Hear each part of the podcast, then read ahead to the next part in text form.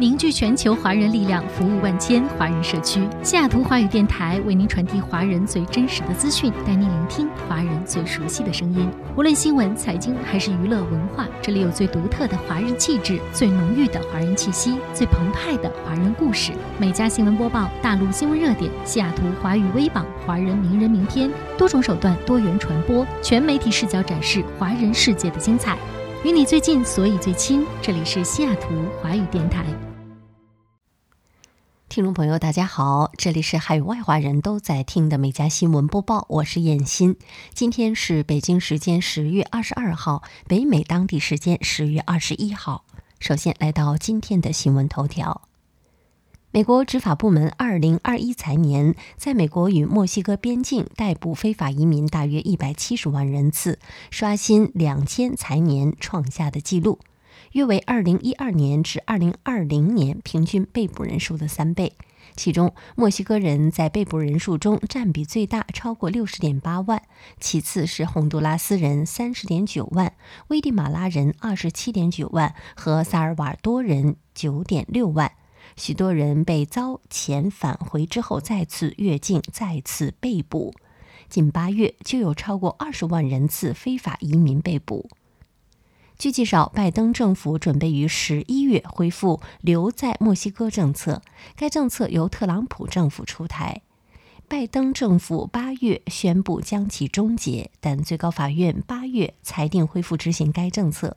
留在墨西哥政策于二零一九年一月开始执行，要求来自中美洲试图寻求美国庇护的移民停留在墨西哥边境城市，等待美国法院审理庇护申请。好进入今天的焦点新闻。美国疾病控制和预防中心主任罗谢尔瓦伦斯基在周三的新闻发布会上证实在美国发现了一种高传染性的德尔塔毒株的新变体 ay 点四点二还有专家称，AY. 点四点二传染性疑似比德尔塔毒株高百分之十到百分之十五。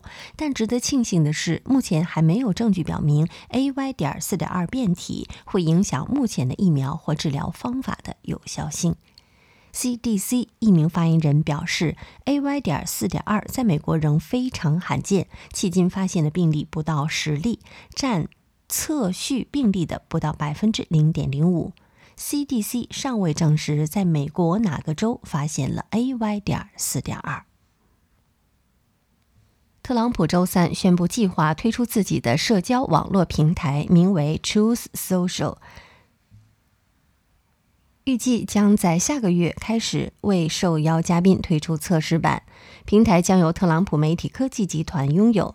TMTG 发表声明说，集团还打算推出订阅视频点播服务，服务将以非醒目的娱乐节目为特色。声明中援引了特朗普的话：“我创建 Truth Social 和 TMTG 是为了反抗科技巨头的专横。我们生活在这样的一个世界里，连塔利班都能够在推特上有巨大的影响力，而你最喜欢的美国总统却被禁言，这是不可接受的。”当地时间十月二十号，美国食品和药物管理局批准授权使用莫德纳和强生公司生产的新冠疫苗加强针，并表示三种已得到授权的疫苗可以以混合搭配的方式使用。根据 FDA 发布的建议，符合条件的接种者包括六十五岁及以上人群，以及十八到六十四岁容易感染病毒的高风险人群，应在接种第二针疫苗后至少六个月接种莫德纳加强针。强生新冠疫苗加强针则适用于所有十八岁及以上人群，在接种第一针强生疫苗后两个月即可接种。十月十九号，美国海军发布了关于“好人理查德号”两栖攻击舰二零二零年七月发生火灾，最终报废的调查报告。报告显示，该事故的重要原因是此前在大修过程中，指挥官、船员等各个层面出现多次错误。调查报告认为，尽管此次火灾被认为是有人纵火所致，但灭火工作不到位是军舰最终报废的重要原因。在这起事件中，包括舰长和五名海军上将在内的三十六人对该舰的损失负有责任。二零二零年七月十二号，停泊在加利福尼亚州一海军基地的好人理查德号两栖攻击舰发生火灾，大火在燃烧四天后才被扑灭，造成包括海军士兵和平民在内的超过六十人受伤。由于修复军舰至少需要二十五亿美元和五年的时间，美国海军决定报废这一军舰。受新冠疫情、劳动力短缺等影响，美国最繁忙的南加州洛杉矶港和长滩港拥堵情况加剧。本周，南加州的货船积压量达到了历史最高水平。据英国《卫报》十月二十号报道，本周有一百多艘船在洛杉矶和长滩港口外等待卸下数千个集装箱。而在疫情之前，上述港口停泊的船只通常不到二十艘。此外，由于货物积压，数十艘船只在港口外的水域已等候数周。本月早些时候，美国总统拜登宣布，洛杉矶港与长滩港转为七天二十四小时作业模式，加急处理滞留港口货船上数万个集装箱。与此同时，美国大型零售商和物流企业承诺将与两大港口洛杉矶港和长滩港配合全天候作业，尽快卸运港口积压的集装箱货物。尽管如此，此次供应链危机可能不会很快得到解决。专家预计，货物积压问题最早要到二零二二年二月才会缓解。现年六十三岁的美国助理卫生部长雷切尔·莱文十九号宣誓就任四星海军上将，成为美国历史上首位变性四星上将，也是美国级别最高的变性官员。莱文履职的美国公共卫生服务军团共有约六千名军人，主要负责应对国内的各种卫生危机，比如管理新冠疫苗及飓风后的运输服务等。莱文曾任宾夕法尼亚州的卫生部长，今年三月，他被提名为美国助理卫生部长。据介绍，莱文也是该组织首位女性四星上将。美国卫生部长泽维尔·贝塞拉称，莱文的上任是美国走向平等的一大步。据叙利亚通讯社当地时间二十号报道，有美国官员证实，当天晚上，位于叙利亚霍姆斯省东部郊区与伊拉克接壤地区的美军坦府基地遭到五架。无人机发射的火箭弹袭击，袭击目标为基地内士兵的住所。袭击导致了基地内爆炸起火，但尚未有人员伤亡的报告。据了解，坦夫基地是2014年美国以打击极端组织伊斯兰国为由，在叙利亚坦夫地区建立了军事基地。美国民主党籍康涅狄格州众议员迈克尔·迪马萨被逮捕，他被指控滥用新冠纾困金，还将部分的资金用于赌博等个人的支出。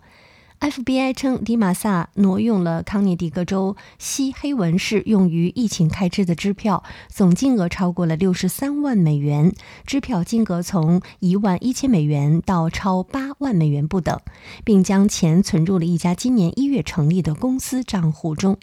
据介绍，这家公司没有任何实际业务。迪马萨从他的账户中提取了二十多笔现金，并使用数千美元在当地赌场赌博。据报道，审理此案的法官称，被告迪马萨正在接受戒赌的治疗。当地时间二十一号，美国前总统克林顿在推特上发布了一段视频，并配文说：“我很高兴回家。”克林顿还在视频中感谢医生和护士所做的工作，并补充说，在住院期间得到的支持让他深受感动。现年七十五岁的克林顿，十二号因为泌尿系统的感染，在加利福尼亚州一家医院的重症监护科室接受治疗，但没有接受重症监护。十七号早晨八点左右，在妻子希拉里陪伴下，慢慢走出医院。当被一名记者问到感觉如何时，他竖起了大拇指。夫妇二人当天晚上回到家中。据英国《镜报》十月二十号报道。一位名叫 Jade 的虫主 Sailor 带着自家的拉布拉多犬在澳大利亚潜水时，遇到了一条好奇的鲸鲨。狗狗轻轻地吻了鲸鲨的鼻子，这一刻被主人拍了下来。他表示，这是一次如此纯真的互动，他很幸运自己能够看到。Sailor 应该是世界上唯一亲吻过鲸鲨的狗狗了。Jade 将视频传到网上后，观看次数已经超过了三点五万次。网友们表示，这个场景简直太可爱了。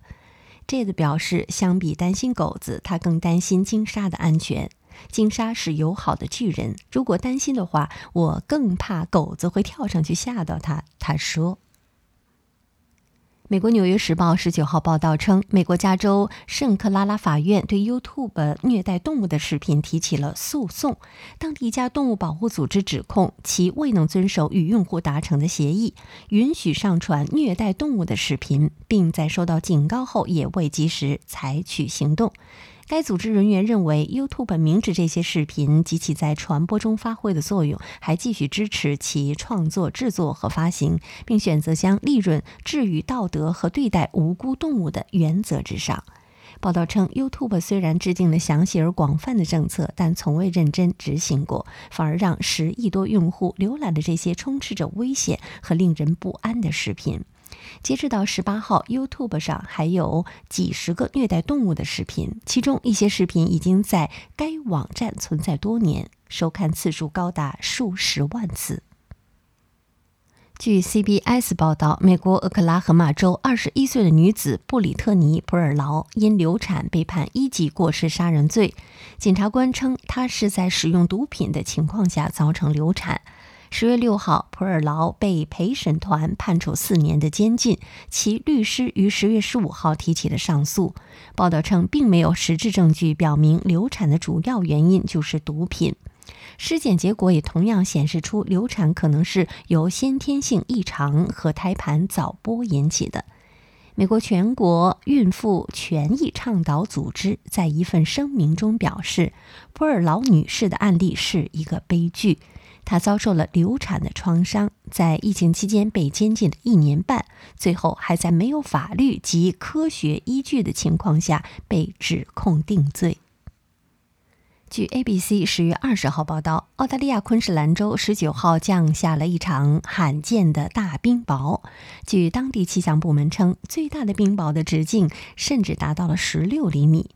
澳大利亚气象局表示，昆士兰州麦肯市附近出现了严重的冰雹和风速超过每小时七十五英里的大风。巨大冰雹打破了汽车玻璃，砸破了一家购物中心的屋顶。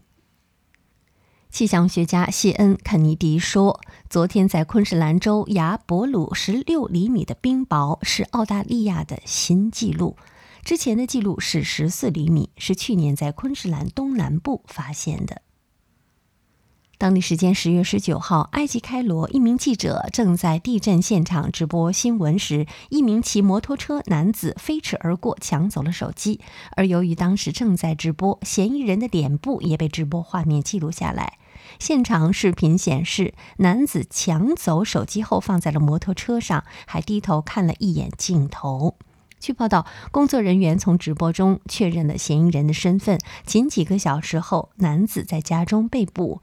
埃及内政部表示，这名男子没有工作，抢走的手机已经卖掉。据 ABC 十九号报道，近日，美国一个四岁男孩从七十英尺高的悬崖上摔下来后奇迹生还，孩子几乎未受伤，身上只有几处擦伤和淤青。据介绍，当时男孩和父母在一个森林公园游玩的时候意外坠崖，坠落的时候男孩撞到多个障碍物。事故发生后，男孩的爸爸迅速报警，并爬下悬崖救儿子。爸爸找到男孩后立即下山寻求救援，救援人员称男孩没有明显外伤，简直是奇迹。好，以上就是今天美家新闻播报的全部内容，感谢您的收听，我们明天再会。